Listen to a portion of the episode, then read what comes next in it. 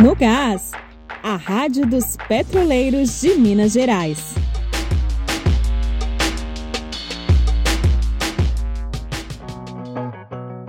No episódio de hoje, nós explicamos como as decisões adotadas pela gestão da Petrobras após o golpe de 2016 têm impactado diretamente na vida do povo brasileiro nos dias atuais.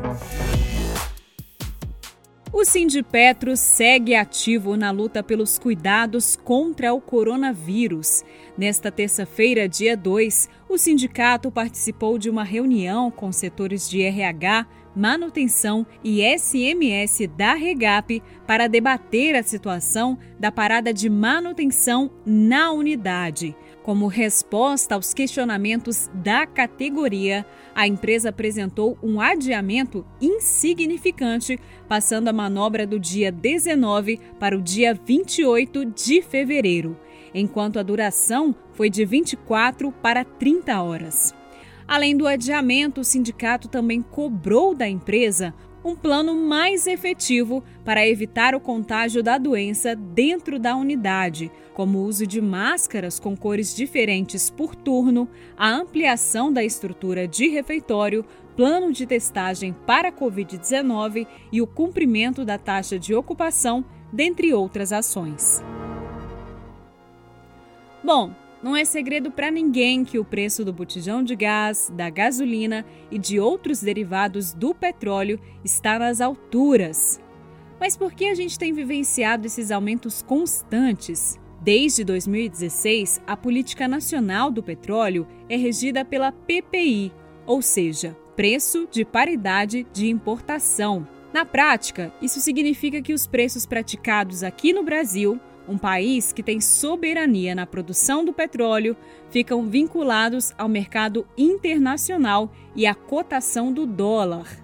Ou seja, pagamos mais caro pelo gás de cozinha, gasolina e diesel, porque o preço depende de fatores externos. Essa política, adotada no governo Temer e mantida na gestão de Bolsonaro, impacta diretamente no custo de vida dos brasileiros porque reflete no custo dos alimentos, no transporte, enfim.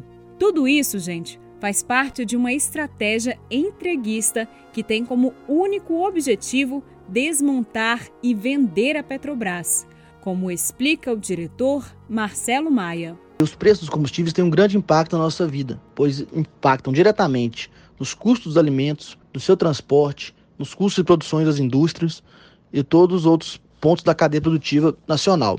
O projeto de privatização das refinarias vai agravar ainda mais esse cenário, uma vez que serão criados monopólios regionais, criando uma pressão ainda maior sobre os preços. E o governo não terá o que fazer a partir do momento em que uma refinaria estiver na mão do mercado internacional para ditar os preços e o volume a ser produzido.